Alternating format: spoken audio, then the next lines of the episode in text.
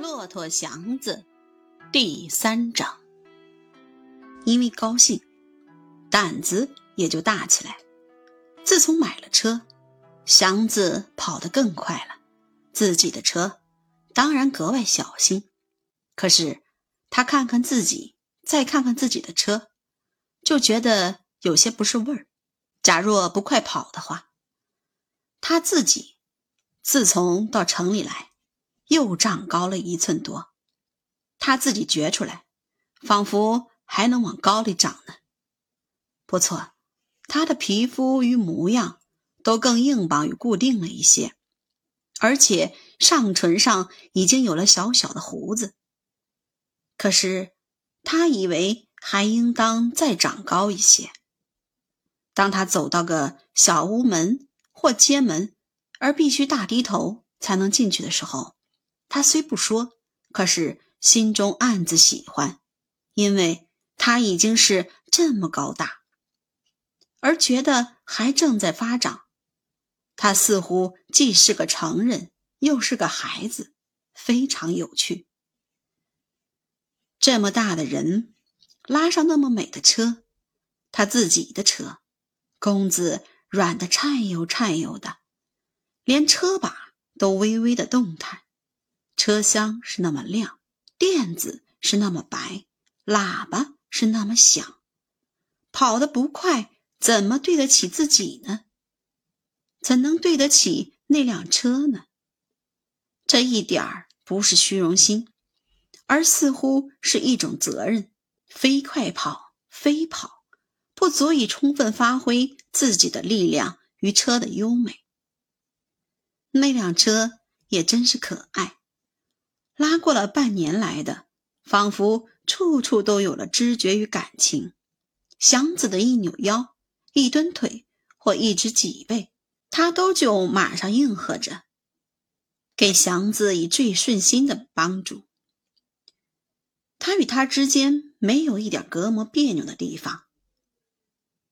赶到遇上地平人少的地方，祥子可以用一只手拢着把。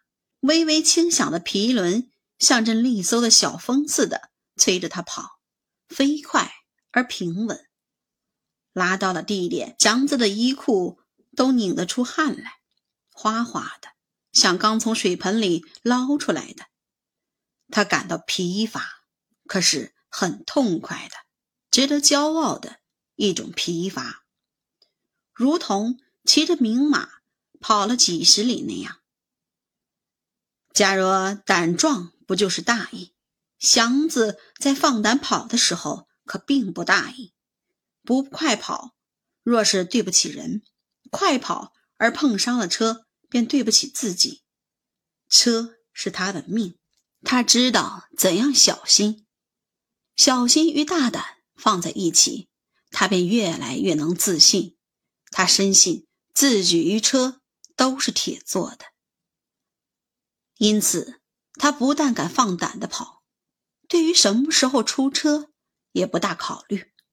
他觉得用力拉车去挣口饭吃是天下最有骨气的事。他愿意出去，没人可以拦住他。外面的谣言，他不大往心里听。什么西苑又来了兵，什么长辛店又打上了仗，什么西直门外又在拉夫。什么齐化门外已经关了半天，他都不大注意。自然，街上铺户已经都上了门，而马路上站满了武装警察与保安队，他也不便故意去找不自在，也和别人一样急忙收了车。可是谣言他不信，他知道怎样谨慎，特别因为是车是自己的，但是他究竟是乡下人。不像城里人那样听风便是雨。再说，他的身体使他相信，即使不幸赶到点儿上，他必定有办法，不至于吃很大的亏。他不是容易欺辱的。那么大的个子，那么宽的肩膀。战争的消息与谣言几乎每年随着青麦一块往上涨。麦穗与刺刀可以算作北方人的希望。与忧虑的象征，祥子的新车刚交半岁的时候，正是麦子需要春雨的时节。春雨不一定顺着人民的期望而降落，可是战争，不管没有人盼望，总会来到。谣言吧，真事儿吧，祥子似乎忘了他曾经做过庄稼活他不大关心战争怎样的毁坏田地，也不大注意春雨的有无，他只关心他的车，他的车能产生烙饼与一切吃食。他是块万能的田地，很顺顺的随着他走，一块活地、宝地。因为缺雨，因为战争的消息，粮食都涨了价钱。这个祥子知道，可是他和城里人一样的，只会抱怨粮食贵，而一点主意没有。粮食贵，贵吧，谁有法教他贱呢？这种态度使他只顾自己的生活，把一切祸患灾难都放在脑后。设若城里的人对于一切都没有办法，他们可会造谣言，有时完全无中生有，有时把一分真事说成十分，以便显出他们并不愚傻与不做事。他们像些小鱼，闲着的时候把嘴放在水瓶上，吐出几个完全没用的水泡，也怪得意。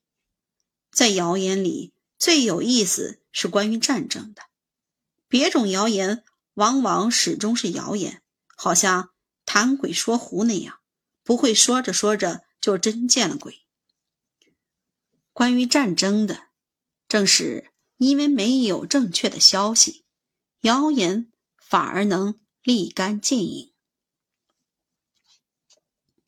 在小节目上，也许与真事有很大的出入，可是对于战争本身的有无，十之八九是正确的。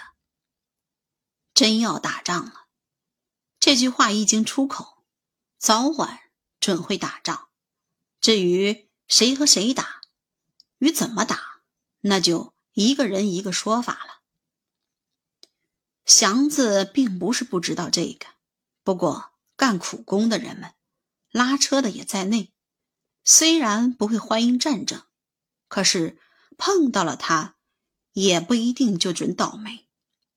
每逢战争一来，最着慌的是阔人们，他们一听见风声不好，赶快就想逃命。钱使他们来得快，也跑得快，他们自己可是不会跑，因为腿脚被钱坠得太沉重。他们得雇许多人做他们的腿，箱子得有人抬，老幼男女得有车拉。在这个时候，专卖手脚的哥们儿的手与脚就一律跪起来。前门东车站哪儿？东车站哦，干脆就给一块四毛钱，不用驳回。兵荒马乱的，就是在这个情形下，祥子。把车拉出城去。谣言已经有十来天了，东西已都涨价了。可是战事似乎还在老远，一时半会儿不会打到北平来。祥子还照常拉车，并不因为谣言而偷点懒。有一天，拉到了西城，他看出点冷风来，在护国寺街口。和新街口没有一个招呼西苑呐、清华呀。在新街口附近，他转了一会儿，听说车已经都不敢出城，西直门外正在抓车，大车、小车、骡车、洋车一起抓。他想喝碗茶，就往南放车。车口的冷静露出真的危险，他有相当的胆子，但是。不便故意的走死路。正在这个节骨眼儿，从南来了两辆车，车上坐着的好像是学生。拉车的一边走一边喊：“有上清华的没有？嗨，清华！”车口上的几辆车没有人搭茬，大家有的看着那两辆车，淡而不厌的微笑，有的叼着小烟袋坐着，连头也不抬。那两辆车还在继续的喊：“都哑巴了！”清华，两块钱吧，我去。一个年轻光头的矮子看别人不出声，开玩笑似的答应了这么一句。拉过来，再找一辆。那两辆车停住，年轻光头的愣了一会儿，似乎不知怎样好了。别人还都不动。祥子看出来了，出城一定有危险，要不然两块钱清华，平常只是两三毛钱的事儿，为什么会没人抢呢？他也不想去，可是那个光头的小伙子似乎打定了主意，要是有人陪他跑一趟的话，他就豁出去了。他一眼看中了祥子，大个子，你怎样？大个子。三个字把祥子招笑了，这是一种赞美，他心中打开了转儿。凭这样的赞美，似乎也应当捧得身矮子胆大的光头一场。再说呢，两块钱是两块钱，这不是天天能遇到的事儿。危险？难道就那样巧？况且前两天还有人说天坛住满了兵，他亲眼看见的那里连个兵毛也没有。这么一想，他把车拉过去了，拉到了西直门。城洞里几乎没有什么行人，祥子的心凉了一些。光头也看出不妙，可是还笑着说：“招呼吧，伙计，是福不是祸，今儿个就是今儿个了。”祥子知道事情要坏，可是，在街面上混了这几年了。不能说了不算，不能耍娘们脾气。出了西直门，真是连一辆车也没遇上。祥子低下头去，不敢再看马路的左右。他的心好像直顶他的肋条。到了高亮桥，他向四围打了一眼，并没有一个兵，他又放了点心。两块钱到底是两块钱，他盘算着，没点胆子。哪能找到这么巧的事？他平常很不喜欢说话，可是这阵，他愿意跟光头的矮子说上几句。街上清静的真可怕，抄土道吧，马路上，那还用说？矮子猜到他的意思，只要一上了便道，咱们就算有点底儿了。还没拉到便道上。祥子和光头的矮子连车带人都被十来个兵捉去了。亲爱的听众朋友们，本章播讲完毕，感谢大家的收听。